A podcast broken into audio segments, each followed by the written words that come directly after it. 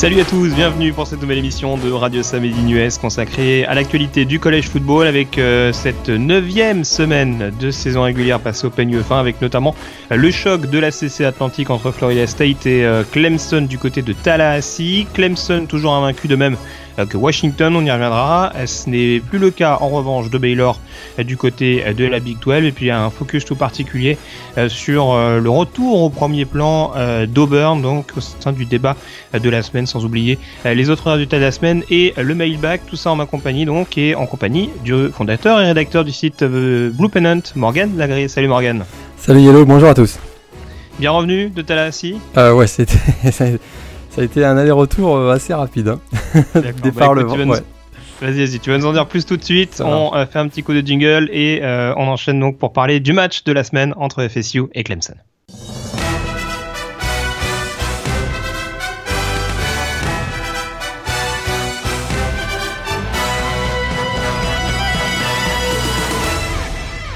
Voilà, donc du côté de Tallahassee, donc dans la nuit de samedi à dimanche, Florida State numéro 12 à la P Top 25 qui recevait Clemson classé euh, numéro 3. Euh, grosse rivalité ces dernières années, euh, Morgan, puisqu'on on sait que généralement, enfin en tout cas pour ces deux dernières saisons, le vainqueur avait l'habitude d'aller en, en playoff.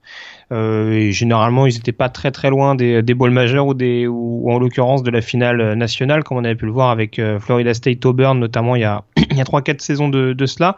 Alors tu commences à nous parler un petit peu de la manière dont ça s'est passé, parce que tu avais euh, l'occasion donc de, te rendre du côté de Tallahassee, tu étais accrédité pour assister à la, partie. Alors raconte-nous un petit peu comment, comment ça s'est mis en place, comment comment s'est passé ton, ton parcours jusqu'à la Floride. Euh, ouais, donc ça a été un week-end assez épique. Euh, départ vendredi euh, en fin de journée, euh, arrivé sur place via Atlanta. très bon accueil, l'hôtel juste en face du stade, donc ça c'était vraiment très sympa. Puis excellent accueil, vraiment les, gens de, de l'encadrement des Seminoles là, c'est vraiment on est super bien accueillis. très belle salle de presse aussi où j'ai pu passer la journée.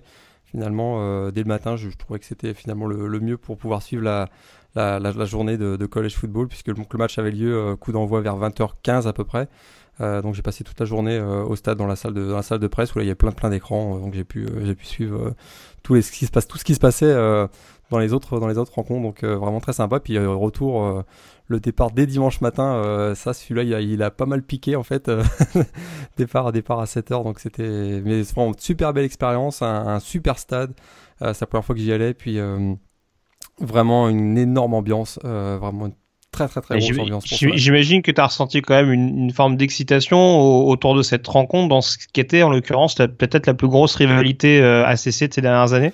Ouais, la plus grosse rivalité de ACC de ces dernières années, euh, tu l'as bien dit, hein, c'est vrai que sur les cinq dernières saisons, euh, c'est le, champion, bah, c'était soit, soit Clemson, soit Florida State dans la, conférence ACC. On savait que dès l'annonce finalement du, calendrier, on savait que cette date euh, serait très importante et probablement un des matchs les plus excitants de l'année. Euh, et puis on a vu euh, vraiment une rencontre qui, a été, qui a vraiment été aussi passionnante que ce qu'on attendait. Oui, parce que alors le dernier match, si je ne dis pas de bêtises, où The Blue Pennant euh, était aux premières loges, c'était euh, alors si, si je mets de côté le match de Dublin, mais le Alabama Clemson que tu avais suivi euh, donc de, de, très très près. Là, tu retournes voir Clemson sur place et t'as encore affaire à une fin de match épique avec notamment un touchdown dans les dernières minutes de, de Jordan Leggett. Effectivement, on est gâté à chaque fois avec à chaque fois avec Clemson, on est vraiment gâté. Ils t'attendent en fait. Ils m'attendent, c'est ça, ils m'attendent. Euh, donc vraiment, ouais, super match. Euh, on a bien pensé, on a bien cru qu'à 4 minutes de la fin, euh, Florida State, avec ce touchdown de David Cook, avait pris l'avantage décisif. Eh bien non, faut pas enterrer hein, cette équipe des Tigers de Clemson qui a encore une fois montré une grosse maturité, une grosse confiance en elle. Et, et résultat, ben, on a encore vu un Dishon Watson explosif avec un touchdown magnifique sur, sur Jordan Leggett et qui a permis donc à Clemson de, l'emporter et de conserver son, son invincibilité dans ce match-là. Est-ce que Jordan Leggett est, pas peut-être le, le tight end le, plus sous-coté de, cette première division? On parle beaucoup de Jake Budd de, Michigan, de, de Jay Howard du côté d'Alabama ou encore de Devin Ingram à, à Ole Miss. Et c'est vrai qu'on en parle pas beaucoup de ce joueur-là qui a été également précieux contre Louisville, qui est très longiligne et qui est également un excellent receveur. C'est euh, vraiment, je suis d'accord avec toi. C'est un joueur sous-coté, euh, particulièrement au niveau de son blocking où il est vraiment excellent. Il ouvre souvent des brèches pour euh, Wengalman et puis au niveau de de ses mains au niveau de son les réceptions, il est également euh, très précieux. Euh, très clairement, c'est un joueur qui Euh, qui en tout cas fait beaucoup de bien euh, souvent à, à, Clemson, qui est, qui est une bouée de secours généralement pour Deshaun Watson. Alors encore une fois, dans ce match-là, il a, il a beaucoup apporté. Puis as, tu as raison, le scénario, c'est un peu du déjà vu.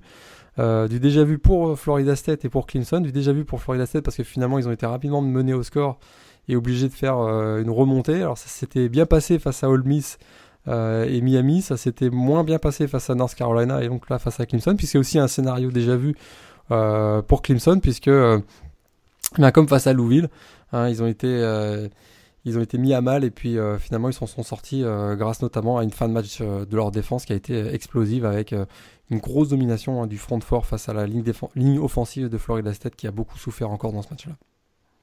Ouais, et puis alors pour le coup, c'est peut-être un débat un peu plus général, on va, va pas trop extrapoler là-dessus, mais c'est vrai que j'ai l'impression d'ailleurs que le rôle des tight est devenu de plus en plus important important ces dernières années en, college football. Euh, on s'arrête plus particulièrement sur Jordan Leggett, mais il faut rappeler que le facteur clé, le facteur X de la dernière finale nationale, c'était justement l'incorporation un peu plus importante de Joe Howard euh, du côté d'Alabama, et on sent que c'est peut-être une nouvelle tendance qui s'installe.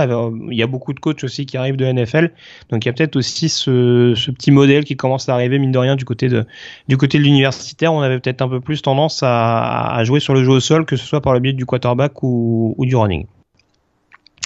Euh, pour s'arrêter peut-être sur, Florida State, euh, on constate quand même encore que c'est l'inconstance qui coûte cher sur ce match-là, avec euh, quand même pas mal de trous d'air, notamment sur le début de rencontre. Ouais, début de rencontre, bah je le disais, début de rencontre, ben, finalement, on, l'a souvent vu cette saison, notamment on l'avait dit, on l'avait, dit face à Ole Miss et North Carolina où ils avaient été très largement dominés. Miami aussi, c'est une, équipe qui, a, sent de la difficulté à rencontrer dans les matchs, à, rentrer dans les matchs, pardon. Euh, et ça, c'est un gros problème pour eux, euh, très clairement. Autre problème, hein, le nombre de pénalités, hein, l'indiscipline euh, dans ce match-là leur a coûté vraiment très très cher. 13 pénalités pour 111 euh, yards, notamment un, un shot block juste à la fin de la rencontre qui aurait a, été causé par Freddy Stevenson et qui aurait pu donner finalement le touchdown de la victoire à Dalvin Cook puisque très clairement il avait réussi à, à prendre le meilleur sur la défense euh, de Clemson. Finalement, le jeu a été annulé à cause de ce bloc. D'ailleurs, ça a été euh, une des grosses colères hein, de, coach Jimbo Fisher euh, après le match, qui, s'en est pris très largement directement, même, aux arbitres. Et ça lui a d'ailleurs valu une belle petite amende. On l'a pris, on l'a appris hier. Alors euh, c'est vrai que pour Florida State, euh, la difficulté à, rentrer dans les matchs, difficulté au niveau du backfield défensif, euh, malgré une interception de, de Tarvarus McFadden, c'est une équipe qui, qui, a encore beaucoup beaucoup souffert dans les airs avec près de près de 400 yards accordés à Deshaun Watson. Donc désormais ils se retrouvent avec un nombre de avec trois défaites qui leur qui leur font extrêmement mal et c'est une saison qui en tout cas qui, maintenant il va falloir se reconcentrer sur la fin de la saison avec l'objectif d'un bowl, mais c'est sûr que pour le pour le titre de conférence est terminé. Ouais, et puis il va falloir voir qui va prendre la relève de Dalvin Cook qui a encore été euh, euh, énorme sur ce match-là, t'en parlais un petit peu, mais je crois qu'il termine à 169 yards et, et 4 touchdowns, avec notamment euh, beaucoup de big plays sur, le, sur la deuxième mi-temps. Et euh, vraiment, quand on a eu, quand on en a eu besoin, euh, il a vraiment été d'une précieuse aide pour euh, pour aérer un petit peu le le jeu des, des Seminoles. concernant l'après-match, quelle réaction tu as eu de la part des, des joueurs, que ce soit du côté des Tigers ou, ou des Seminoles? J'imagine forcément du côté de Clemson. Euh, bah, je vais pas dire quasiment la sensation de remporter la CC Atlantique, mais en tout cas un, gros pas en avant dans ce sens. Ouais, c'est alors ce qui est très curieux, un match, une saison régulière, hein, les, les joueurs sont beaucoup moins euh, sont beaucoup moins accessibles que quand, quand c'est organisé pour pour le cadre des playoffs. C'est ça, ça a été ma, vraie remarque. Ça, il y a ma vraie euh, vraiment le truc quelque chose qui, que j'ai vraiment remarqué, c'est euh, euh, c'est un peu moins professionnel, on va dire. Hein. Ça reste, ça reste euh, quand même bien organisé, mais euh, on a beaucoup plus de mal à voir les joueurs de Clemson. J'ai beaucoup plus vu, plus accès finalement aux joueurs de Florida State, particulièrement donc DeAndré François.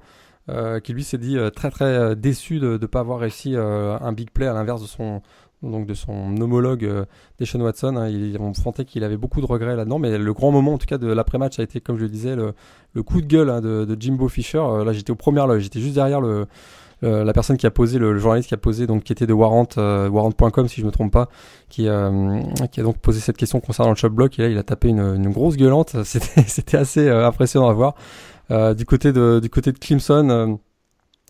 Euh, bah, les joueurs finalement, euh, là j'ai vu une interview de Ben Galman aussi euh, qui donc avait subi une commotion cérébrale il y a, deux semaines.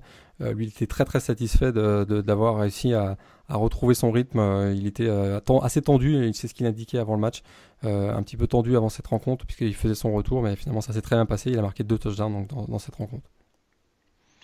T'as pas dansé avec Davos Sweeney? Pas dansé avec Davos Sweeney. Euh, je l'ai même pas vu d'ailleurs après le match. Euh, comme je te disais, c'était euh, assez curieux. Hein. Les vestiaires étaient étaient vraiment bouclés. Il y avait juste une petite salle, une petite salle où on pouvait accéder aux joueurs. mais ils étaient réquisitionnés souvent par. il y avait ESPN qui était là bien sûr et ils ont pris à peu près toute la place. Il y avait surtout les, journalistes locaux de, Florida State qui avaient accès aux joueurs donc de, des Seminoles. Et, mais écoutez, les Tigers, hein, c'était un peu, euh, c'était un peu le bunker, c'était un peu difficile de les avoir. Euh, euh Wayne c'était vraiment juste à la sortie des vestiaires. Euh, derrière, c'était très très compliqué de, pouvoir accéder aux joueurs des Tigers. Très bien. En tout cas, succès importantissime donc de Clemson 37 à, 34 du côté de Florida State.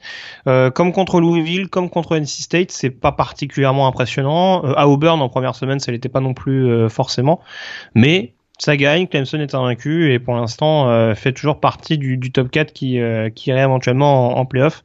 Euh, donc ça restera à, suivre de très très près. On enchaîne Morgan et puis on, rappelle hein, qu'on essaiera également de, de couvrir d'autres rencontres sur The Blue Pennant, sans doute notamment par le biais des balls. Après c'est pas moi qui ai la main dessus, c'est toi. Ouais.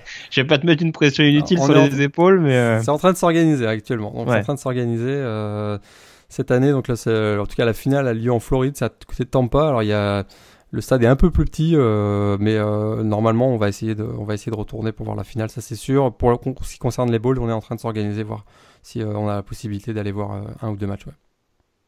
D'accord, c'est noté. Bah écoute, maintenant qu'on a fait cette petite parenthèse Florida State, cette grosse parenthèse d'ailleurs, Florida State Clemson, on enchaîne sur le vainqueur de la semaine, en l'occurrence les Washington Huskies.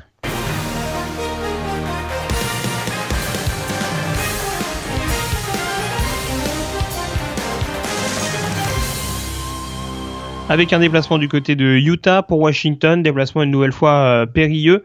Euh, après euh, donc ce début de saison de, Washington où, tout se passait globalement bien avec un bilan d'invaincu et Washington qui a dû s'employer un petit peu comme contre Arizona hein, il y a quelques semaines et le Superman du jour eh bien s'appelle Dante Pettis pour Washington avec une victoire sur un retour et un succès donc assuré donc 34 à 27 pour les Huskies.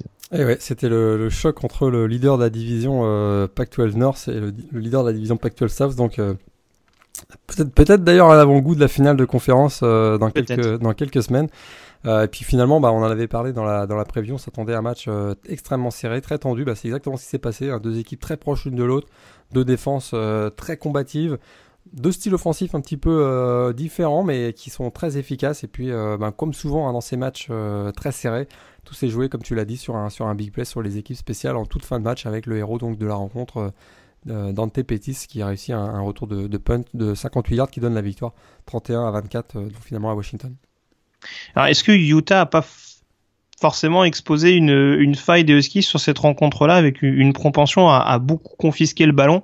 Et on a vu que ça pouvait euh, gêner Washington, ou en tout cas les, les, rouiller un petit peu. On a vu un Jake Browning un peu moins à la fête que d'habitude, j'ai la sensation. Ouais, un peu moins à la fête que d'habitude. C'est vrai que pour Washington, on l'avait aussi dit, c'était euh, pour eux, euh, ben, finalement, leur premier vrai test hein, dans un environnement hostile. On savait une équipe qui a été plutôt euh, avantagé au niveau du calendrier jusqu'à présent. Ils avaient souffert à Arizona dans le désert, là ils s'en étaient sortis euh, en prolongation. Ils n'avaient pas été menés dans ce match-là. Là ils se sont retrouvés menés face à Utah donc en début de deuxième mi-temps. Euh, du côté de Utah, c'est sûr que la stratégie c'était de confisquer le ballon. On savait que Jack Browning été vraiment étincelant depuis un mois.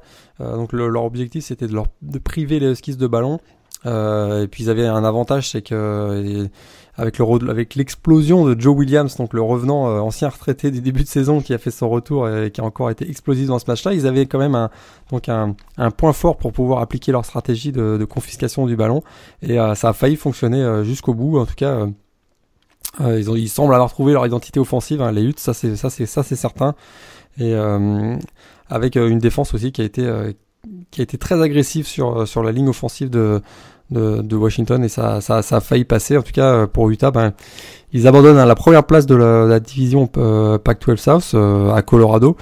mais ils ont encore le destin entre leurs mains parce que finalement ils vont accueillir hein, justement les Buffaloes de Colorado en fin de saison, puis ils vont ils vont dans deux autres matchs quand même plutôt assez bon pas faciles, mais qui sont où ils seront favoris en tout cas, c'est face à Oregon et Arizona State. Donc pour Utah, c'est rien n'est fait.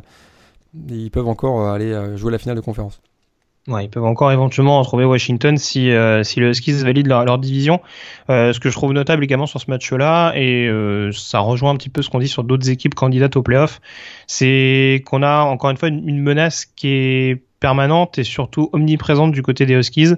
Euh, on avait un Miles Gaskin ces dernières semaines qui était un peu plus en retrait derrière Jake Browning et ses receveurs ou encore derrière des joueurs comme comme Lavon Coleman euh, qui, qui pouvait prendre le relais de, de temps en temps sur, sur certaines parties. Et là, en l'occurrence, Miles Gaskin, euh, il a justement permis à, à Jake Browning de, de, pas trop se noyer sur certaines périodes. Et c'est aussi là qu'on voit que, bah, certes, les Huskies sont peut-être pas excellents tout le temps dans tous les domaines du jeu, comme ça peut être le cas sur d'autres équipes, notamment Alabama. Mais en l'occurrence, ça arrive à, à gagner, euh, même de manière un peu ricrac sur ce coup-là.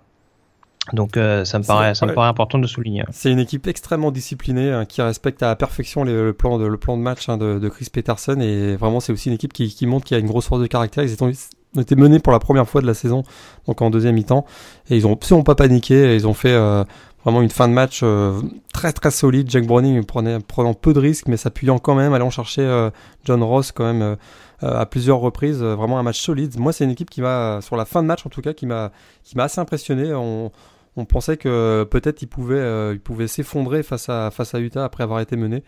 Euh, c'est pas du tout ce qui s'est passé. Ils ont, ils ont gardé le, ils ont gardé le, contact et finalement euh, s'en sortent très très bien. moi, je trouve c'est une belle victoire très encourageante pour Washington avec une fin de calendrier qui sera quand même pas évidente pour eux parce qu'ils ont encore USC et, un match, l'Apple Cup, à Washington State, qui risque d'être encore costaud.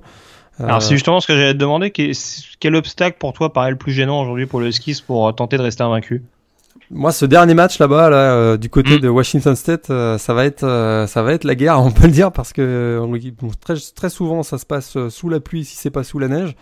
c'est peut-être pas leur style de jeu. tu me diras, pour Washington State, ce serait pas non plus l'idéal d'avoir de la neige, mais moi, ce match-là, je, je, me dis que c'est peut-être ce match-là où ils, où ils auront plus de difficultés. USC, ce sera pas évident non plus. je crois que c'est dans deux semaines. Ouais, c'est au Century Link Field, hein, c'est à Seattle. C'est à domicile, donc là c'est peut-être un avantage, mais euh, ces deux matchs-là, en tout cas USC et Washington State, seront euh, probablement leurs deux plus gros obstacles.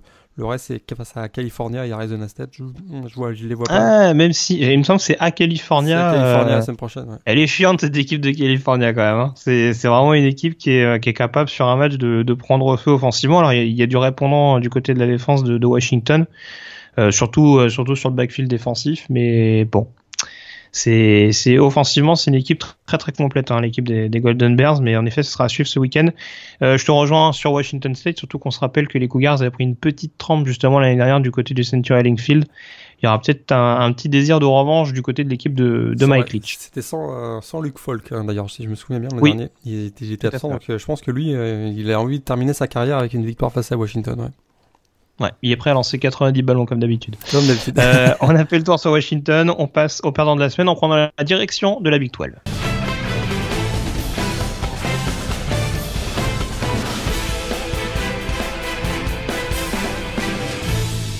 avec le derby texan et euh, le numéro 8 au pays euh, qui est tombé, en l'occurrence Baylor. On, on s'interrogeait un petit peu sur le début de saison des Bears. On avait été plus ou moins rassuré par cette victoire, notamment contre Oklahoma State eh bien, euh, cette fois-ci, premier accro de la saison, Morgan pour l'équipe de, Jim Grob euh, sur le terrain euh, de Texas, une équipe de Baylor qui a d'ailleurs été rattrapée dans la dernière ligne droite. Ouais, rattrapée dans la dernière ligne droite, pour eux, c'est un gros coup d'arrêt. Hein. C'est sûr qu'hormis une victoire à domicile face à Oklahoma State il y a 2-3 semaines, on connaissait pas trop le réel niveau des Bears. On, s'interrogeait quand même beaucoup. bah là, on a vu que ce qu'on craignait, c'est confirmé. Hein. c'est une, grande difficulté défensive, notamment sur le front 7. Euh, là, ils ont été euh, littéralement euh, laminés par le héros de cette rencontre, Danta Foreman, qui, qui, qui, atteint les 252 yards, 252 yards et taux de touchdown dans cette rencontre, avec la, la meilleure performance hein, au sol de l'histoire du programme de Texas face à une équipe classée. Ça a été difficile hein, pour, euh, pour Baylor. Ils pensaient peut-être avoir euh, finalement le match en, main euh, en menant 34-32 notamment. Ils avaient réussi, ils ont réussi à stopper hein, le Tyron Swoops sur la, la conversion de touchdown à, deux points qui aurait ramené finalement Texas à, hauteur donc de, des Bears 34-34. Finalement c'est 34-32. Puis alors là, eh bien est arrivé l'incroyable Trent Domingue a réussi un field goal de la victoire. Lui qui avait raté deux de, de PAT il y a, il y a une semaine, trois PAT il y a une semaine face à Oklahoma State, ben là, il donne la victoire finalement euh, à Texas. C'est quand même ça l'événement marquant, parce que pour une fois, les équipes spéciales de Texas n'ont pas coûté un match aux Longhorns, mais ont permis la, victoire euh, de l'équipe de Charlie Strong, et c'est quand même un, mini-événement en ce sens.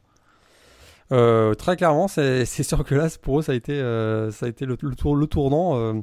ça récompense finalement une belle, une belle deuxième mi-temps, notamment au niveau de la défense. C'est sûr que quand on voit les stats, on se demande si si c'est vraiment défensivement que ça s'est joué, puisque il y, a plus de près de 1200 yards combinés entre les deux équipes, notamment 624 pour Baylor. Ah bah, là encore, on sent que Charlie Strong a repris le, poste de voilà, défensif, ça se ressent. Hein. Mais malgré tout, malgré tout, je trouve que sur la fin de match, notamment un joueur comme Malik Jefferson euh, qui fait deux sacs euh, en toute fin, en, fin de rencontre.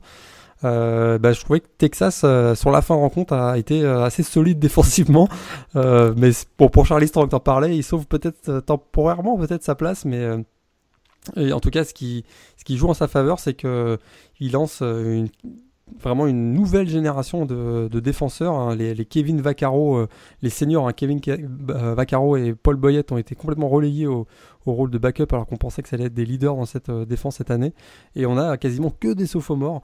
Hein, ça, j'ai été très surpris de voir l'alignement avec notamment Charles Emenu, il y a, il y a Breakin, oui, ça Breakin Hager, Anthony Wheeler, Joe Bonne et puis bien sûr Malik Jefferson qui est la star des, des sophomores.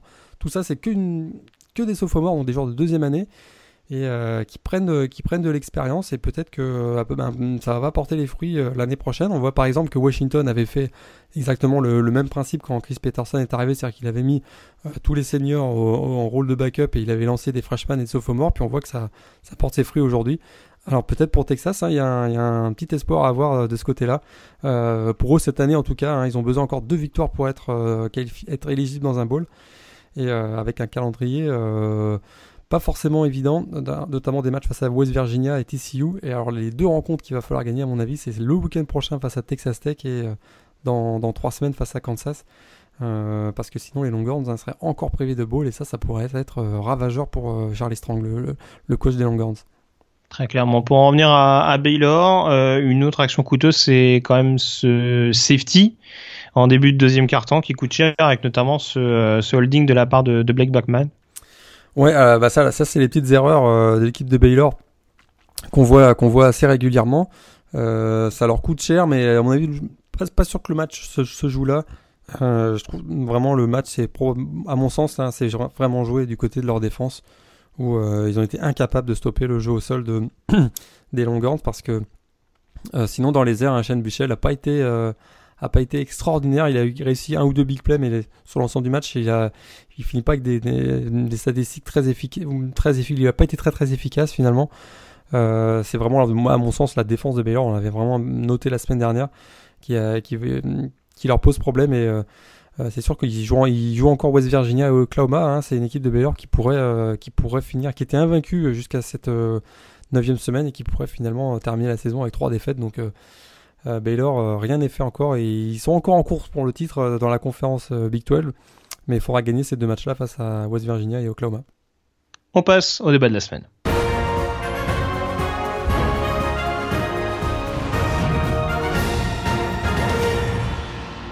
Le débat de la semaine et euh, j'ai presque envie de dire le retour des morts vivants. C'est peut-être méchant de dire ça, mais en tout cas, on en parlait un petit peu ces dernières semaines, Morgan. Mais euh, on s'inquiétait beaucoup pour Auburn, euh, notamment après leur saison dernière assez quelconque. le début de saison n'avait pas été hyper rassurant et pourtant, en ce moment, les Tigers sont en pleine bourre. Est-ce qu'on doit désormais considérer les Tigers derrière Alabama et Texas A&M comme le troisième larron de la division SEC West? Euh, très clairement, hein. c'est vrai qu'après un début de saison marqué par euh, deux défaites euh, en, trois matchs, hein, ils ont c'est leur cinquième victoire d'affilée suite à cette rencontre, donc suite à cette victoire de face à Ole Miss.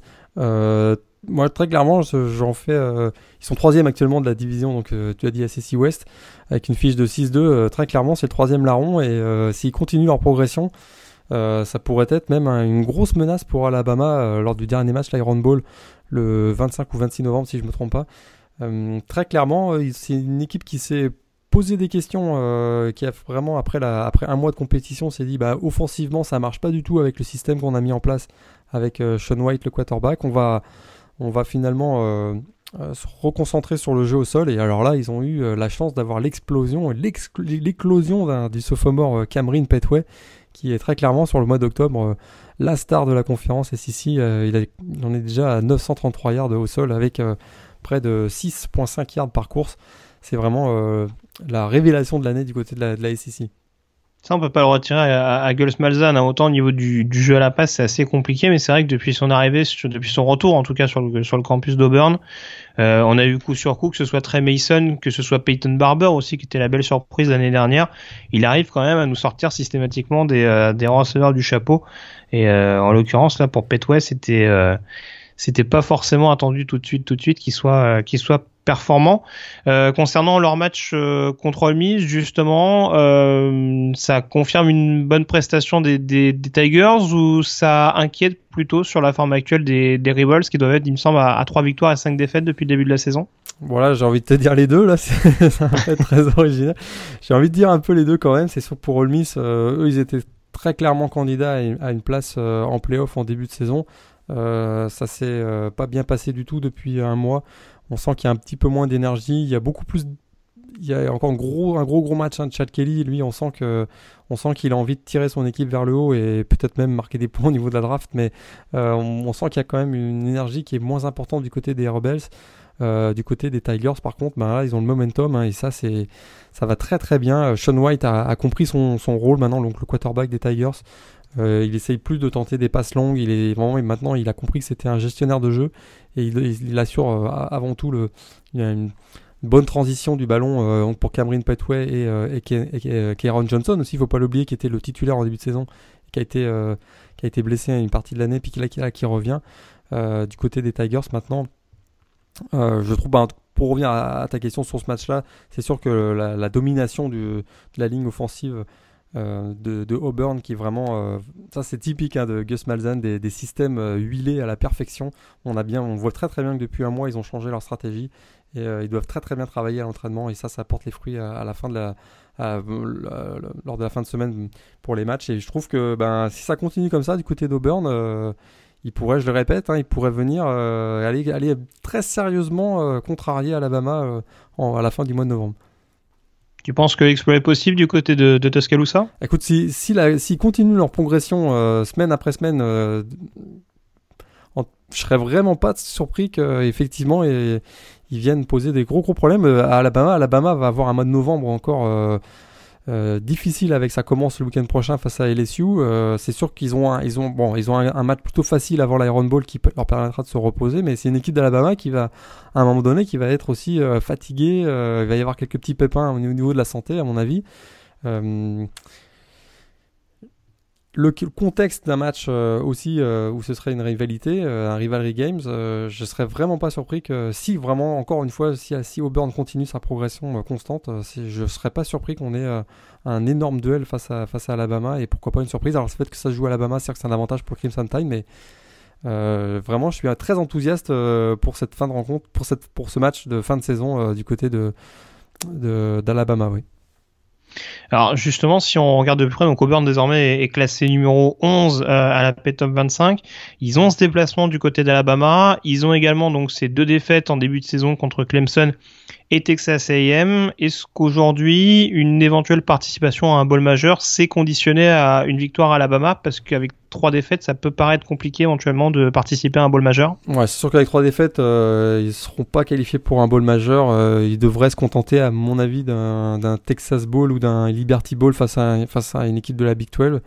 Ah, ça, c'est avec une fille de 9-3. Là, ils sont à 6-2. Ils sont à, oui, c'est à 6-2. 6-2, ouais. Imaginons qu'ils perdent face à, face à Alabama. Ils vont leur seule défaite euh, de l'année parce qu'ils jouent. le, reste, c'est Vanderbilt, euh, Georgia qui est au fond du trou et euh, une équipe de FCS, donc Alabama AM. Donc, je, les vois gagner ces trois matchs-là. Si, imaginons qu'ils perdent face à Alabama. Ils se retrouvent avec 9-3. non, ça, pour un bowl majeur, ça. Ça, paraît un peu plus compliqué. ça, paraît un peu, ça paraît un peu serré, donc je les verrais plutôt au Texas Bowl par exemple. Très bien. Bon, en tout cas, on, suivra la suite de, l'aventure pour euh, Auburn. Tu l'as précisé, prochaine rencontre contre Vanderbilt à la maison. Et puis également donc euh, le week-end du, 26 novembre, euh, ce déplacement du côté d'Alabama lors de la semaine des rivalités NCAA. on a fait le tour donc sur ce débat. On va à présent passer aux autres résultats de la semaine.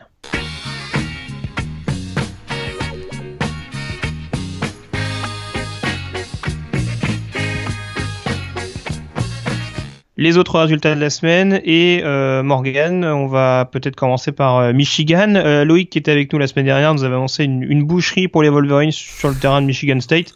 On l'avait prévu. hein. Ça a été ça a été 32-23, mais il y a quand même eu une domination, on dira, assez outrageante de la part de, des Wolverines.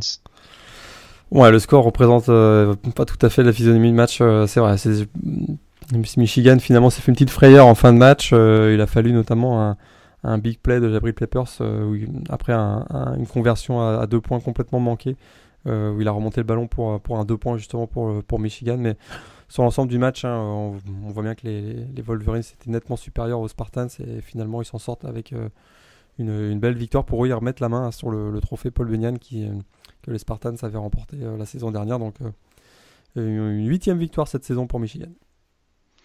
Euh, ça a été un petit peu poussif pour euh, Louisville et Ohio State, mais ça gagne respectivement sur le terrain de, Virginia et face à Northwestern. Ouais, euh, Ohio State, hein, on sent que ça, moi je pensais que justement après leur défaite à Penn State, ils allaient rebondir méchamment face à Northwestern. Ça s'est pas du tout passé comme ça. Il a fallu attendre la, toute fin de rencontre. Hein. Ils ont même été ils ont, dû finalement attendre la toute fin de rencontre, je voulais dire, grâce à un touchdown, notamment de JT Barrett, mais Bon, ils s'en sortent, hein, ils s'en sortent avec une belle avec une victoire euh, qui, les relance. Euh, mais je suis quand même assez inquiet pour, euh, pour les Buckeyes pour la fin de la pour la suite de la saison. du côté de Louisville, quelle frayeur hein, Il a fallu attendre la toute fin de rencontre également avec une passe de touchdown de, Lamar Jackson qui est encore une fois un Aceman moment, on va dire pour, pour lui, avec une super passe millimétrée pour, pour son compère Jalen Smith et euh, qui donne finalement la, victoire 32 euh, à 25 euh, face à Virginia, mais c'est passé tout près de la correctionnelle pour les Cardinals. Événement, Morgan, on parlait de l'événement qui concernait les équipes spéciales de Texas. l'autre, événement, c'est qu'on a eu une assez bonne défense du côté de la Big 12 ce week-end, une défense qui a coûté cher à West Virginia et la victoire d'Oklahoma State contre les Mountaineers 37 à 20. Ouais, euh, l'exécution hein, de l'attaque euh, des Mountaineers euh, a laissé à désirer sur ce, sur ce match-là. Je suis pas sûr que ce soit la défense de Cloud State qui a été si brillante que ça. Ah, on peut quand même insister sur la défense de temps en temps. Si c'est sur la défense. du côté de Virginia, West Virginia, on a eu un Skyler Howard pas, un, pas un niveau de réussite habituel. Deux interceptions notamment qui ont, qui ont coûté cher. Euh, alors que euh, à l'inverse, hein, Mason Rudolph lui a fait un match euh, vraiment très solide avec trois passes de touchdown, une belle victoire hein, pour Oklahoma State qui, qui profite de cette rencontre, cette belle victoire pour faire son retour dans, dans le classement top 25. Ouais, il faut oublier euh, doucement mais sûrement leur, leur, défaite un peu cruelle contre, contre Central Michigan. Euh, autre grosse surprise ce week-end, c'est la défaite de Boise State sur le terrain de, de Wyoming.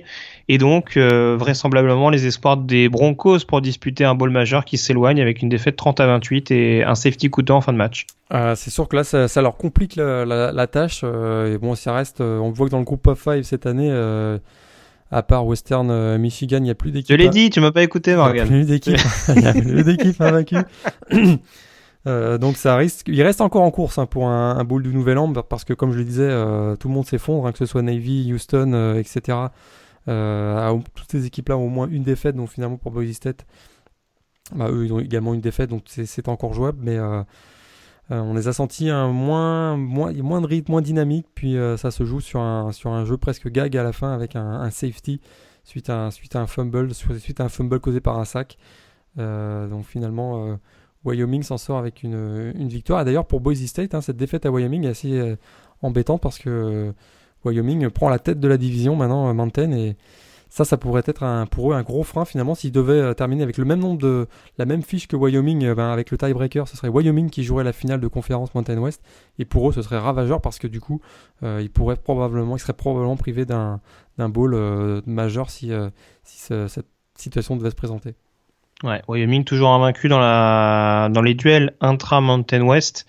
Euh, ce qui est, ce qui est... d'ailleurs c'est dommage parce que pour Wyoming, ce qui leur coûte cher, c'est défaite contre Eastern Michigan en cours de saison, parce que l'autre défaite c'est contre Nebraska. Et quand on voit la bonne saison des Cornhuskers, euh, c'est loin d'être déshonorant. Donc, euh, euh, il me semble que c'est toujours Craig Boyle hein, qui, est, qui est head coach de, de Wyoming, l'ancien l'ancien boss, on dira, de, de, North Dakota State. Bon, ça met du ça met du temps à se mettre en place, mais en tout cas, euh, pour l'instant, la, saison est, assez intéressante euh, du côté de euh, Wyoming. Concernant justement, je parlais de Nebraska qui avait battu Wyoming en cours de saison. les Cornhuskers qui ne sont plus invaincus, mais qui ont bataillé jusqu'en prolongation avant de s'incliner contre Wisconsin 23 à 17. Ouais, et puis malgré cette défaite, hein, ben, les Huskers ont vraiment démontré pourquoi il faudra encore compter sur eux d'ici la fin de la saison. ils conservent hein, la première place de la Big Ten West devant d'ailleurs justement Wisconsin euh, qui devrait euh, d'ailleurs qui fait son retour d'ailleurs Wisconsin dans le dans la euh, dans le classement AP top 10 AP top 25 dans, dans, le top 10 et mais Nebraska ils ont été quand même moi je les ai trouvés très solides. Et bon ça ils, sont battus en prolongation c'est dommage vraiment très très dommage pour eux parce que là une victoire les aurait les aurait, ben, assuré, assuré une place en, finale de, conférence Big Ten. Mais j'ai été quand même très très très impressionné par le, niveau de jeu de Nebraska moi je pensais que c'était avant tout un calendrier favorable qui, les, expliquait leur, saison invaincue jusqu'alors. Bah là, ils ont démontré que euh, ont du répondant et ils sont vraiment poussés à Wisconsin euh, dans, leur, dans leur retranchement. Florida qui s'adjuge le classique de Jacksonville, euh, duel défensif et victoire contre Georgia dont on parlait tout à l'heure, 24 à 10 en faveur des Gators. Euh, alors la quatrième défaite hein, des Bulldogs lors, lors, de leurs cinq derniers matchs, euh, ça va vraiment pas bien. Et puis surtout la, ligne offensive hein, des Bulldogs, qui a été particulièrement vulnérable dans ce match-là. Euh, encore une fois, hein, euh, ça s'est pas bien passé avec 21 yards seulement au sol pour Georgia. quand on a un joueur comme Nick Chubb dans ses rangs, c'est vraiment inexplicable et une nouvelle défaite donc pour, pour Georgia. une première saison difficile pour Kirby Smart, le nouveau coach des Dogs. Euh, la défaite qui t'a peut-être le plus étonné, est-ce que c'est Tennessee à South Carolina ou celle de Navy du côté de South Florida? Euh, Navy, euh, South Florida, ça c'était vendredi soir. ça paraissait un peu plus accroché sur le papier. Ouais, alors celui-là, je vous, vous, avoue que je l'ai pas vu. Hein. J'étais, comme je disais tout à l'heure, j'étais dans l'avion, tout simplement. donc, mais effectivement, quand je suis arrivé et que j'ai vu le, score, j'étais très très surpris. Et, et, du côté de du côté de South Florida, on avait poussé il y a quelques temps euh, Florida State également, euh, a fait une très bonne première mi-temps face à Florida State. Là, ça a été, euh, ils avaient finalement été vaincus, mais moi ça, ça m'a un petit peu surpris cette défaite de, Navy. autre défaite qui m'a qui m'a surpris, c'est celle de c'est celle de, Kansas à, à, Oklahoma. non, pas du tout. pas du tout. c'est pas bien de tirer sur une ambulance. Écoute, faut quand même le, faut quand même le rappeler, c'est la 39e défaite d'affilée de Kansas en déplacement. Et ça, c'est quand même à noter, c'est assez impressionnant. Presque, presque 40 défaites d'affilée euh, à l'extérieur pour Kansas. Mais ça s'améliore. Ils ont failli taper TCU il y a quelques semaines, hein, on le rappelle. Mais à l'extérieur, oui, c'est là d'être un peu plus compliqué euh, pour eux. Euh, oui, alors j'allais insister là-dessus. Euh, Tennessee, donc, euh, défaite inquiétante sur le terrain de South Carolina, surtout qu'avec la victoire de Florida, ça a compliqué un petit peu la tâche pour la finale de conférence sec. Eux qui avaient battu les Gators et qui étaient en position de force, là, on sent qu'il y, y, a un petit contre-coup avec trois défaites sur les quatre derniers matchs, il me semble. Donc euh, il y a un virage apparemment assez compliqué pour les pour les Volunteers. Euh, une équipe qui reprend du poil de la bête, c'est Virginia Tech, euh, vainqueur du duel accroché d'ACC Coastal contre Pittsburgh, succès 39 à 36 en Pennsylvanie. Ouais, encore un, énorme match hein, de Gerard Evans, un peu de 400 yards à la passe et c'est très clairement l'ancien joueur de Yuko, très clairement une des belles révélations de la saison avec un Johnson Fuente qui continue, hein, continue de d'engranger les victoires. Et puis, ben non, on est maintenant à 6 euh, victoires de défaite pour Virginia Tech, qui, est, qui se met en bonne position pour, euh, pour finir la saison avec comme objectif hein, de bien sûr participer à la finale de conférence ACC au début du mois de décembre. On termine avec Purdue et Anthony Maogu qui termine avec une réception et un yard au compteur. mais du côté des Boilermakers, ce qui a plus posé problème, c'est la défense, défaite 62 à 24 contre Penn State. Ouais, alors là, ils ont sombré face à face au coup de boutoir hein, de, du fantastique Saquon Barclay euh, qui finit encore avec 200, 207 yards et, et 2 TD.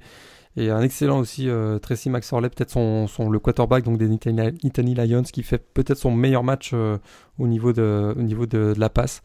voilà, pour Purdue, ben, défensivement, c'est c'est très compliqué, on le savait depuis le début de la saison. Euh, la face à une équipe Penn State qui avait battu Ohio State la semaine dernière, qui était vraiment en pleine, qui est en pleine bourre, euh, c'était un, c'était, ça a été trop trop trop difficile et, et donc une nouvelle défaite pour les Boilermakers. Et comme je suis grand seigneur, on termine juste avec le retour donc du Catholics contre les Convicts et la victoire de Notre-Dame contre Miami 30 à 27. Ouais, euh... ils ont quand même pris un 27-0 à un moment. Hein puisqu'il menait, il menait 20 à, 20 à 0 euh, face. Euh, donc je parle bien sûr des Fighting Irish. Il menait 20 à 0 mm. face, à, face aux Hurricanes. Ils se sont retrouvés menés 27-20, et oui, et ils ont finalement fini euh, grâce à une victoire, grâce à un, field goal juste à la fin. C'était encore très inquiétant. dominer autant en première mi-temps et se laisser remonter, c'est vraiment ça, ça montre quand même une fragilité au niveau mental de cette équipe de, de Notre-Dame et c'est quelque chose qu'il va falloir travailler euh, pour la saison dernière. Mais c'est sûr que bon, là, il, retrouve enfin la victoire. Donc euh, pour eux, c'est un point de satisfaction. On a fait le tour globalement sur ces autres euh, principaux résultats, si j'oublie rien. on peut désormais s'intéresser à vos questions par le biais du mailbag.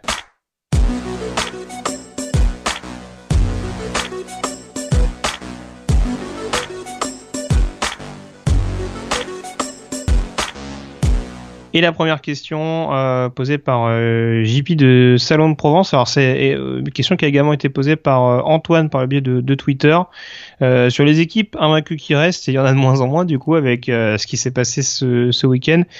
qui a le plus de chances de rester invaincu jusqu'à la fin de saison, Morgan bah là, je, je pense qu'on va être d'accord.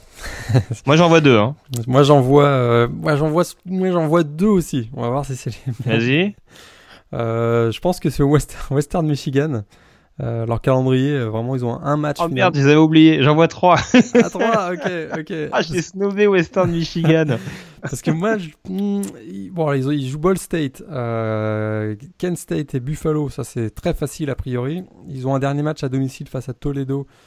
Euh, ça pourrait être plus compliqué, mais vous voyez que c'est quand même. Les deux qui étaient surpris hein, ce week-end, hein, il me semble, contre. Je crois que c'est Ohio qui les a tapés. Je sais plus si c'est cette semaine ou la semaine dernière, mais défaite assez surprenante de la part des Rockets. Qui reste quand même une équipe avec 6 victoires, une défaite, si je me trompe. Oui, oui, bien sûr, bien sûr. Donc, mm. euh, quand même très, solide bon, très solide au niveau, euh, au niveau de la MAC. Alors, Western Michigan, moi, je les vois bien, je les vois bien finir invaincus.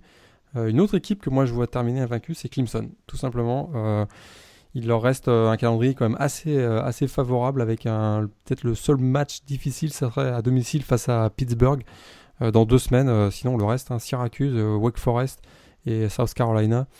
je pense que c'est très très jouable pour, pour Clemson.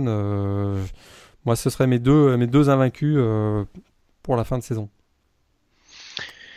Alors écoute, euh, donc, moi, j'en ai trois. On n'a pas les mêmes. On n'a pas les mêmes oh, si, ça peut te, si ça peut te rassurer. J'en euh, avais trois autres, mais bon, fallait en choisir deux. Allons-y avec ça. Bah oui, faut bien, faut bien prendre des risques aussi un minimum. Euh, on en parlait un petit peu tout à l'heure. je pense quand même que Washington a la possibilité de rester invaincu jusqu'à la fin de saison. C'est vraiment le niveau un petit peu étrange de la Pac-12 qui me fait dire ça, parce que encore une fois, on a des équipes qui sont capables de prendre feu, mais qui sont aussi extrêmement irrégulières. Et je parlais de California tout à l'heure, c'est une équipe qui peut euh, euh, enquiquiner sérieusement Washington, mais c'est aussi une équipe qui est capable de prendre le bouillon contre USC, comme ça a été le cas euh, ce week-end, euh, avec notamment un gros jeu au sol de la part de, de Ronald Jones, le, le sophomore, et avec également donc Miles Gaskin dans les rangs de de, de Washington. on se dit que du coup, bah, ça peut ça peut se compliquer pour pour pour les Golden Bears sur cette confrontation. Donc, je pense que Washington va rester invaincu. Euh, Clemson également, euh, qui euh, en effet a un calendrier assez favorable. J'ai un peu peur quand même du match du côté de Wake Forest, qui est également une équipe très très enquiquinante cette année. Donc je me dis qu'à l'extérieur, vu la certaine fragilité de Clemson, qui a gagné beaucoup de matchs avec seulement un TD d'écart cette saison, ça peut être problématique juste juste dans la dernière ligne droite. Et puis bah Western Michigan, oui en effet que j'avais que j'avais oublié, mais en effet le calendrier est pas très euh, pas très copieux pour eux. Euh, Alabama, c'est compliqué de pas les mettre dedans quand même. Je sais pas ce que t'en penses, mais euh, il y a le déplacement à LSU qui est compliqué, mais ils ont tellement, ils sont tellement montrés solides euh, à l'extérieur contre Arkansas, euh, contre Tennessee. Euh, c'est pas des succès ric c'est vraiment des succès avec la manière, des succès où on arrive, où on met des baffes et puis on repart tranquillement. Ouais, je crois que c'est notre inconscient qui a parlé là. On, on, souhaite, on souhaite qu'ils gagnent pas le match en fait. Mais euh, on veut voir un peu autre chose, même si, même si en l'occurrence l'année dernière ils étaient pas, euh... si, non, même s'ils étaient pas champions les deux dernières saisons, ils étaient champions l'année dernière.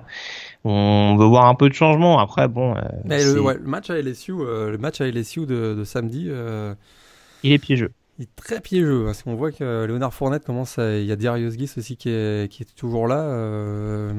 Non, il y a encore Auburn. C'est vrai qu'après, ils ont, euh... ils ont Mississippi State et Chattanooga. Donc le CS, là, ça ne devrait pas poser trop de problèmes. Mais euh... encore LSU, Auburn, difficile. et puis je vois qu'on a aussi snobé Michigan. Hein. Je pense que. Je les ai pas snobés. je pense qu'Ohio State, ça va être compliqué. Mais, mais, en effet, vu la fragilité des Buckeyes sur, le, sur les deux dernières semaines, même, même à Iowa, Ouais, même à Iowa pour les Wolverines dans deux semaines. Mm. Euh, ce, match-là aussi dans les plaines, euh, jamais évident. Hein. Ouais, non, non, donc, non, non, je les ai pas. Bah si sur, le papier je les ai snobés, mais je dis pas que c'est impossible, mais en l'occurrence euh, je resterai beaucoup plus réservé que pour les autres que, que j'ai cités.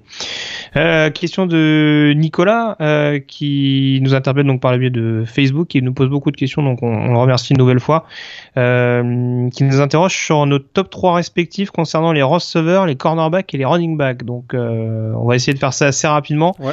On va commencer par les running, les trois que tu mettras en évidence. Ouais, alors je sais pas si son, sa question c'était pour en, prévision de la NFL ou si c'est. Euh, ah moi j'ai mis toute toute catégorie, enfin toute toute catégorie d'âge on va dire. Ok, bah moi j'ai essayé de mélanger en tout cas les forces et les, et les, profils professionnels on va dire. Alors Léonard Fournette sans aucun problème, Dalvin Cook sans aucun problème, puis j'ai mis en numéro 3, donc là on parle de Léo Fournette donc de LSU, Dalvin Cook de, de Florida State et Samajé Perrine, moi j'ai mis pour Oklahoma.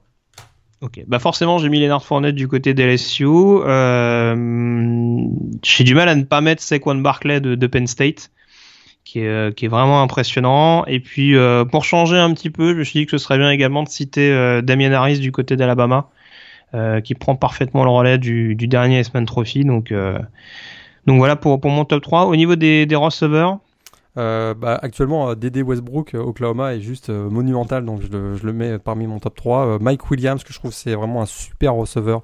Pas forcément des stats explosives, mais vraiment un joueur qui, en tout cas dans la NFL, à mon avis, va faire très très mal. Et mon numéro 3, je mettrais Corey Davis hein, de Western Michigan. il a une dimension athlétique impressionnante. Hein. C'est un joueur de, de plus d'un mètre 95, si je me trompe pas. très très volumineux aussi, donc vraiment un joueur qui, à mon avis, dans la NFL, va faire très très mal. Ouais, alors je te rejoins sur Corey Davis et Mike Williams, c'est ceux que j'avais notés. Euh, Westbrook, en effet, c'était compliqué de pas le mettre dedans. Euh, après, c'est une question de goût. Euh, J'hésiterais pour le troisième spot, on va dire, entre euh, Isaiah Ford de Virginia Tech et, euh, et John Ross du côté de Washington. Euh, c'est des joueurs qui ont un panel assez large, donc voilà, que, que j'aime bien voir jouer parce qu'il y a une certaine polyvalence et une capacité à faire des jeux sur n'importe quelle partie du terrain. Et euh, c'est ce que je trouve assez impressionnant. C'est pas dire que c'est pas le cas des deux autres, mais euh, en l'occurrence, c'est ce que j'aime bien, c'est euh, chez ces joueurs-là. On termine avec les corners? bah là, je mettrais Adoré Jackson, qui à mon avis sera un joueur qui sera peut-être même dans le top 10 de la prochaine draft NFL, donc de, de USC. Marlon Humphrey de Alabama, je trouve aussi un defensive back typique de formé par Nick Seban, euh, donc le cornerback. Et puis euh, Desmond King. Hein. Desmond King, moi, c'est sa dimension athlétique aussi, donc le cornerback de Iowa que je trouve euh, vraiment très, très, très, très, très, solide. Je commence à te connaître par cœur, Morgan. Je commence à te connaître par cœur, c'est pour ça que j'avais mis trois autres joueurs. Euh, donc forcément, j'ai mis la doublette de, de cornerback du côté de Florida, euh, que je trouve très impressionnante, Jalen Tabor et, et surtout Quincy Wilson, euh, dont la cote grimpe de plus en plus au fil des semaines et qui perpétue la tradition des, des, on va dire des, des receveurs, des cornerbacks pardon de Florida qui sont pas très très grands mais qui sont hyper agressifs. Et euh, Gros ça continue dans, dans hein. cette lignée. Oui, oui, oui, Tennessee s'en rappelle bien. Oui. et, et, le dernier, euh, qui est un peu plus en retrait par rapport aux autres, mais euh, qui me paraît assez notable, c'est euh, Cordry Tankersley, le cornerback ah de, Clemson, euh, de Clemson. On a beaucoup parlé notamment de Mackenzie Alexander l'année dernière, mais voilà, ça reste globalement une valeur sûre euh, des Tigers et c'est aussi celui qui oblige parfois les quarterbacks à jouer de l'autre côté. Et on a vu que sur certaines rencontres ça a coûté cher. Euh, je pense notamment à NC State avec euh, l'intercession du DB dont j'ai oublié le nom, c'était Marcel Edmond qui intercepte oui, c'est contre NC State. Exact, Edmond. Ouais. Donc, euh, donc voilà, une force de dissuasion non négligeable au niveau du backfield défensif des euh, Tigers. Dernière question, une nouvelle fois de la part de JP de Salon de Provence. Alors, on va essayer d'être assez synthétique là-dessus. Alors peut-être l'occasion d'y revenir en profondeur. Euh, faire un petit point sur le championnat FCS. Euh, championnat, il n'y a pas beaucoup d'invaincus, il me semble. Hein. Euh, non, deux seulement. Ouais. Deux seulement. Alors j'avais vu Citadel, je me rappelle plus du deuxième. Le, deuxième, c'est le leader du classement top 25 actuellement, c'est Sam Houston State. Euh, toujours pas de défaite euh, du côté donc de, de Sam Houston State cette saison. Euh, c'est sûr qu'on pourra faire un petit point un peu plus approfondi, notamment à partir du moment où les playoffs vont, commencer, c'est à la fin du mois de novembre, puisqu'on sait qu'il y a des playoffs avec un, vrai bracket du côté de du côté de la FCS. Actuellement, bah, c'est sûr que c'est dominé par par il y a quatre équipes hein, qui sont vraiment dominantes. Il y a Sam Houston State, il y a Jacksonville State et Eastern Washington, et puis North Dakota State, bien sûr, cinq fois champion en titre. Euh, de, FCS qui a été quand même battu à la surprise générale il y a deux semaines par, euh, par le voisin South Dakota State et il se retrouve à domicile. À domicile en plus 19-17. Ça avait été vraiment la, grosse sensation euh, il y a deux semaines au niveau FCS. mais sinon, hein, tous les favoris sont aux avant-postes. Il y a peut-être New Hampshire qui était considéré comme un outsider en début de saison puis qui s'est complètement écroulé. la seule petite controverse, hein, c'est du côté de Sam Houston State, c'est qu'on dit qu'ils ont un calendrier assez favorable dans, la, dans leur conférence Southland. Et euh, donc ils sont un peu, ils sont un peu contestés, mais en tout cas, comme je le disais, tous les favoris sont, sont aux avant-postes. Ça nous, ça nous prépare des, des playoffs euh, passionnants. Euh, moi, je sais que c'est quelque chose que j'aime bien suivre à partir des quarts de finale généralement. Mm. au, mois de, au mois de décembre, là, c'est quand il y a un petit creux au niveau des balls, c'est vrai que souvent, ben, les FCS, c'est des matchs assez intenses. Et euh, on suivra ça, on pourra en parler d'ailleurs sur dans le podcast euh, à la fin de l'année. Ouais, bien sûr, on essaiera de faire un point et puis on, fera peut-être un, focus un peu plus approfondi, même en, évoquant certains joueurs stars hein, du côté de la FCS. Il y en a, il y en a quand même deux trois euh, à citer, dont certains qui ont explosé face à des équipes de 1A. Je pense par exemple à, Cooper Cup du côté de d'Eastern Washington lors de sa prestation contre contre Washington State. Donc on essaiera de faire un, un, petit point, un petit bilan peut-être justement avant les avant les playoffs qui se profilent. Pour North Dakota State, faut pas trop se faire de soucis. On sait que l'année dernière, ils ont également eu euh, un petit trou d'air, notamment pendant la blessure de Carson Wentz. Ça les a pas empêchés d'être champions dans la foulée. Donc, euh, donc euh, le Bison reste favori à sa quintuple succession. on a fait le tour en tout cas pour ce mailbag. On enchaîne désormais avec la projection vers la dixième semaine et les pronostics qui vont avec.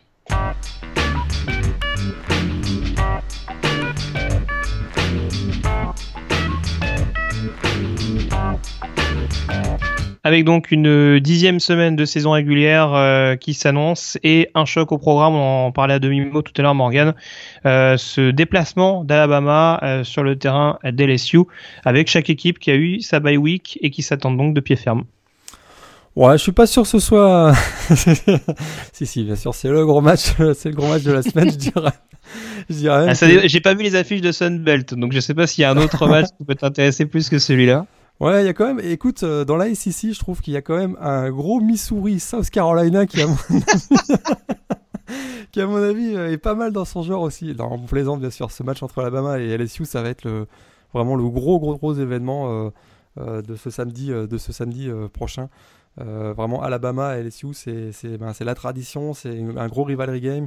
on a l'impression que chaque année, c'est le Game of Century entre ces deux équipes.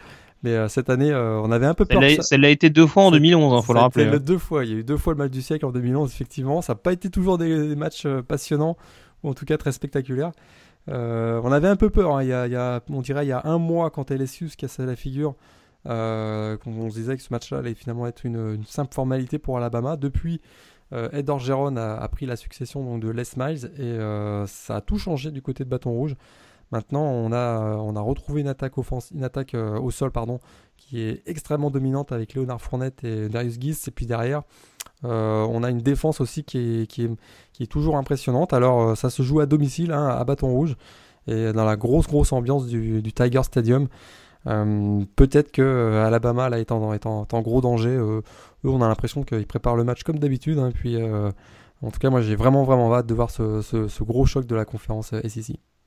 Ouais, on verra si les joueurs d'Alabama fument le cigare sur le, sur le terrain de bâton rouge. On, on, se rappelle qu'ils n'étaient pas gênés pour le faire à la fin du match contre Tennessee. Ah, ouais, c'est une tradition. Hein, Tennessee. Le match de tradition, c'est une Tennessee, une Tennessee, bien sûr. C'est une, une, tradition. Euh, vous remettrez les mots dans le bon ordre. Euh, on termine avec euh, l'autre affiche peut-être de la semaine, c'est au niveau de la Big Ten. Nebraska qui a donc perdu contre Wisconsin. Tu le disais, les Cornhuskers qui ont toujours leur avenir entre leurs mains, notamment pour disputer une possible finale de conférence. Par contre, il faudra quand même aller s'imposer du côté d'Ohio State euh, pour ne pas voir Wisconsin euh, revenir à égalité. Voilà, t'as tout résumé. C'est l'enjeu du match. Euh, L'autre enjeu du match, bah, c'est que Ohio State, hein, on pensait que ça allait être une simple formalité pour eux aussi face à Nebraska dans ce, dans ce match de samedi. Là, leurs deux, derniers deux dernières sorties face à Penn State et, Northwestern ont été assez inquiétantes. Pour eux, une défaite face à Nebraska et c'est serait vraiment catastrophique et les sortirait complètement de, la course euh, et de la et de la course au, enfin, de la, course au titre de conférence, mais aussi au, au playoff.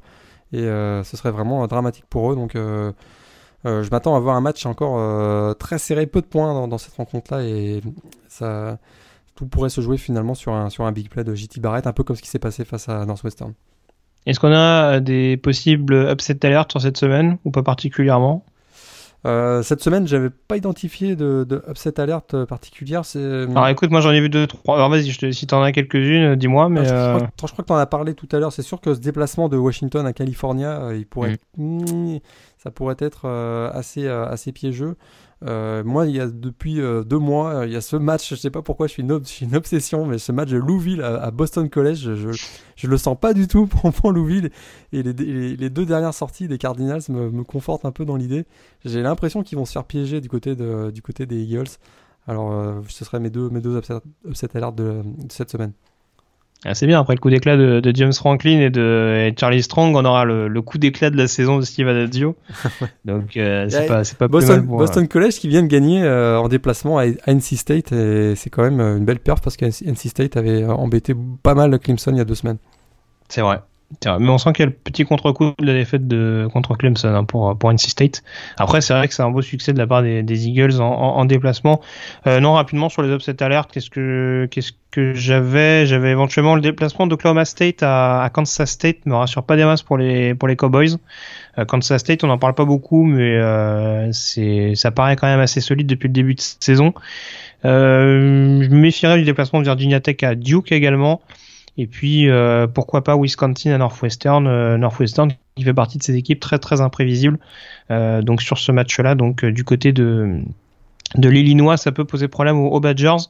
Euh, je vais rappeler rapidement les, les rencontres et les horaires qui vont avec en signalant euh, que les hostilités seront lancées dans la nuit de mardi à mercredi avec euh, notamment euh, le déplacement de Bowling Green à Northern Illinois. Euh, deux programmes qui sont pas hyper excitants à voir cette saison, donc euh, si vous pouvez pas, si vous pouvez passer, c'est pas très très grave. Pourtant, c'était les, c'était les trois dernières finales, hein, cette, cette, cette Ouais. affiche, c'était les trois dernières finales de la, de la conférence MAC et les deux équipes, tu l'as dit, euh, se cassent la figure cette année.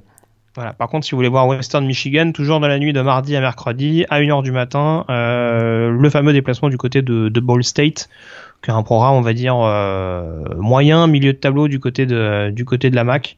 Donc, euh, sait-on jamais pour cette, pour cette rencontre. Euh, concernant le reste du calendrier, dans la nuit de jeudi à vendredi à 2h du matin, éventuellement Colorado UCLA au niveau de la Pac-12. Et puis, euh, concernant euh, les duels de samedi, euh, signaler qu'on aura euh, à... Alors, je, je vais pas me tromper. Vous savez quoi? Je vais pas vous donner les horaires parce que je sais que c'est un bordel en ce moment euh, et qu'il va y avoir un autre changement d'heure d'ailleurs du côté de l'Amérique du Nord incessamment sous peu, Morgan, si je me trompe Ça, pas. ouais, dans la nuit de samedi à dimanche prochain, effectivement. Voilà, donc je vais pas vous embrouiller plus que ça. Pour samedi et dimanche, essayez de vous renseigner. Mais, mais sinon, soyez, à l'heure, so- soyez à l'heure quand même. Hein. Oui, c'est ça, c'est ça. Essayez de vous débrouiller. Non, techniquement, moi j'ai 16h30 Notre-Dame Navy, donc euh, je pense que c'est, je pense que c'est les horaires euh, françaises qui sont indiqués, donc euh, je vais essayer de vous les indiquer sans trop me tromper. Euh, le Boston College Louisville dont tu parlais tout à l'heure, Morgan, qui sera à 17h, donc en, en début de soirée.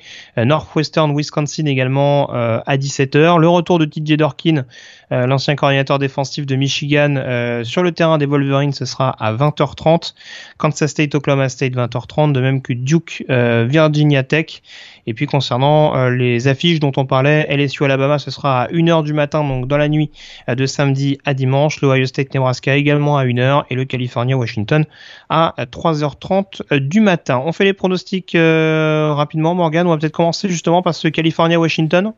Euh, Washington. Washington pour euh, moi également. Euh, le deuxième match, Ohio State contre Nebraska. Hmm. Je vais dire Ohio State quand même. Je dis Ohio State également. Match numéro 3, j'en ai pas parlé dans mon upset alert, mais ce sera euh, samedi soir à 20h30, Arkansas, Florida. Ah non, Florida. Florida, euh, Arkansas, c'est... Euh, c'est un déliquescence. ouais, défensivement, Arkansas, là, ils, sont... ça m'a inquiété. Ce que j'ai vu face à Auburn, là, ça m'a vraiment, vraiment inquiété. Donc là, hmm, je pense contre Florida, ça va être difficile. D'accord. Bon, j'y vais avec Je te fais confiance. J'y vais avec Florida également. Les mecs qui se mouillent pas du tout, tu sais. Euh, match numéro 4. Euh, juste pour la forme, tiens, un petit USC Oregon. Entre deux équipes qui vont bien. Enfin, une équipe qui va mieux que l'autre, en tout ouais, cas. Ouais, j'ai l'impression que Oregon va prendre très cher, là, du coup, USC. Euh, je pense que USC va gagner très largement euh, avec un Sam Darnold, hein, le quarterback freshman des Trojans, qui est absolument euh, exceptionnel depuis, depuis trois semaines, un mois. Donc, USC qui vais avec USC également. Et puis pour terminer, LSU Alabama. Eh ben moi j'y vais avec LSU. Euh, je, pense que je crois qu'on va, on va assister à, une petite surprise dans, dans ce, match-là. Ça va être euh, en tout cas, je l'espère. Bah, j'espère parce que parce que c'est sûr que comme on l'a on l'a dit parfois dans ce, podcast, une victoire euh, d'Alabama écraserait vraiment, imposerait sa domination totale sur le college football. Puis on, a envie d'avoir des, des, gros duels, notamment pour les playoffs. Donc je le souhaite un petit peu de voir la victoire de, LSU. On est d'accord maintenant. Euh, il, y a, une problématique à LSU. Le poste de quarterback. Et quand c'est une défense contre, comme celle d'Alabama, ça me fait un petit peu peur pour eux. J'ai un peu peur que ce soit rédhibitoire pour espérer euh, taper le Crimson Tide à bâton rouge. Donc j'y vais quand même. Je choisis le, je privilégie le, choix de la raison et j'y vais avec Alabama sur ce, sur ce match-là. Même si je pense que ça va être une, une rencontre hyper excitante à voir. Euh, en tout cas, voilà, on a fait le tour globalement sur cette euh, neuvième semaine et sur euh, la projection vers cette dixième semaine. Merci encore à toi, Morgan. Euh, notamment donc pour tes pour ton déplacement périlleux du côté de Tallahassee et ce match entre Florida State et, Clemson. Et puis bah quant à nous on se retrouve la semaine prochaine pour une nouvelle émission de Radio Sam et. D'ici là passez une très bonne semaine avec plein de belles rencontres au programme. Ciao. Ciao, bonne semaine à tous.